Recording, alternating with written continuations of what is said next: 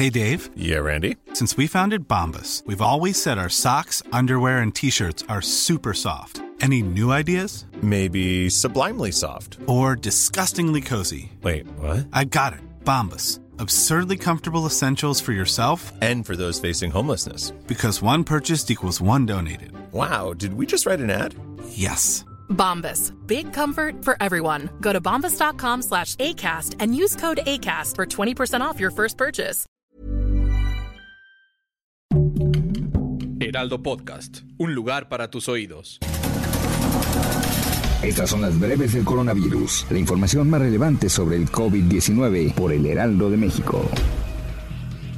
La Secretaría de Salud reporta este lunes 18 de abril en su informe técnico 164 casos por COVID-19 y 5 muertes. Con ello se acumulan 5.727.832 casos y 323.849 muertes por COVID-19.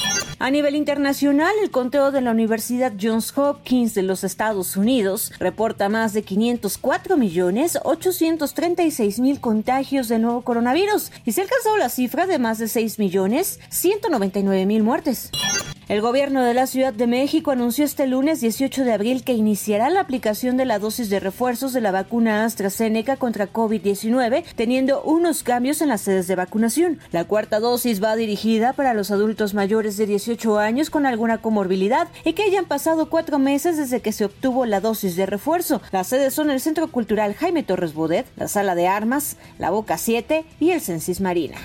Con la finalidad de facilitar a los jaliscienses que se aplique la vacuna contra el COVID-19, el Instituto Mexicano del Seguro Social en Jalisco implementará a partir de este martes un módulo de vacunación en Guadalajara. La delegada del IMSS en Jalisco, Carla Guadalupe López, dio a conocer que el módulo estará instalado en la Plaza Brasil en la Colonia Monumental en un horario de las 8 de la mañana a las 6 de la tarde.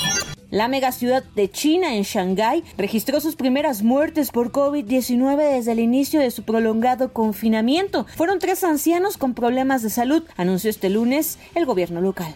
La Casa Blanca informó de una cumbre mundial para vislumbrar el fin de la crisis del COVID-19 y planear las respuestas a futuras amenazas ligadas a la salud, y esta tendrá lugar el 12 de mayo. La cita virtual estará codirigida por Estados Unidos y Alemania, que presiden actualmente el G7 y será el segundo encuentro mundial sobre la pandemia desde que estalló hace dos años, dejando a más de 6 millones de fallecidos y profundas interrupciones en la economía y el comercio a nivel mundial.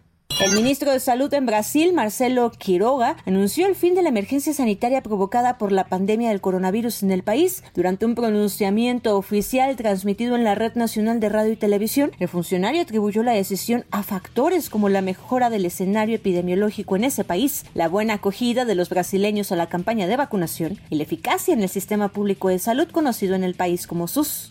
Para más información sobre el coronavirus, visita nuestra página web www.heraldodemexico.com.mx y consulta el micrositio con la cobertura especial.